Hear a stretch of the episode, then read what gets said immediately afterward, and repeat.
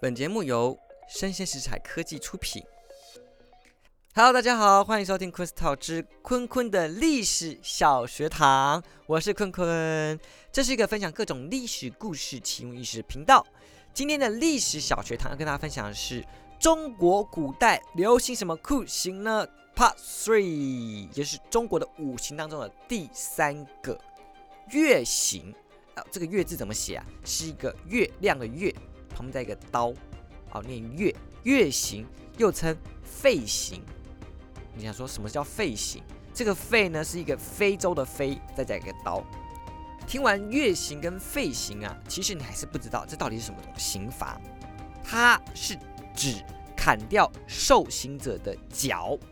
那其实砍的部分非常多种说法，有人说是砍掉膝盖骨，让你没办法站立；有人说是砍掉你的脚趾。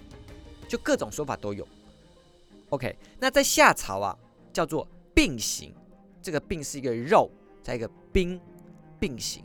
在周朝叫做月刑，在秦朝叫做斩指或断足，讲的都是同一种刑法，就是跟脚有关的，就砍脚趾、砍脚或砍膝盖骨，都是为让你行动受阻。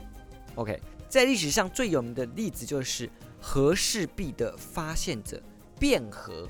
啊，卞和这个人，他发现了一块呃美玉在石头当中，所以呢，他就献出这个石头去找楚厉王，说啊，大王这里面有美玉哦。就楚厉王他觉得他就是个疯子骗子，所以就砍了他一只脚。然后没想到这个卞和还不死心啊，等楚厉王换成楚威王的时候呢，他又去跟楚威王说，大王，我觉得这个里面有美玉。楚威王觉得你是个骗子。所以又砍他另外一只脚，所以他变成残废，你知道吗？两只脚都被砍了。后来到了楚文王啊，他又去跟大王说：“大王，这里面有美玉哦，没脚可以砍，对不对？”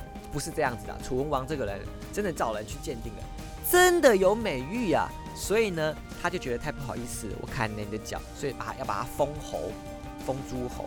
但是卞和却拒绝了，他觉得他的献出美玉也不是说为了怎样，他只是觉得他受辱了。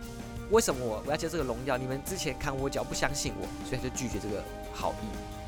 另外一个非常有名的例子就是齐国的一个军师，非常有名的叫做孙伯龄。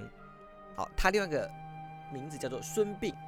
哎，为什么叫孙膑？刚才讲到膑是并行，对不对？孙伯龄的确受到并行了。那为什么他会受到并行啊？为什么他这么有名呢？是因为他有一个师兄叫庞涓。那庞涓这个人呢，非常的嫉妒他的才华，所以呢就捏造罪名陷害他的师兄孙伯龄，所以孙伯龄就被死以并行砍掉了脚。但孙伯龄没有放弃啊，他后来实现自己的政治抱负，然后当上了齐国的军师，然后报仇他的师兄庞涓。那现在社会还有没有并行呢？哎，可能有一些类似并行的东西啊，像是巴基斯坦这个地方啊，据说偷盗者。第一次会被砍手指，第二次会被砍脚、砍脚趾。但以前的并行啊，并不是因为要防止别人偷盗，当然可能偷东西可能也会被处以并行。但最主要是奴隶主啊，对于奴隶，如果你偷跑，所以他要帮你处以并行，防止你再次偷跑。所以并行对以前来说是主要为了限制你的行动，处以并行。啊，接下来下一集是大家最期待的宫刑。好吧，请大家好好期待一下。以上是今天带来的坤坤的历史小学堂。中国古代流行什么酷刑呢？Part Three。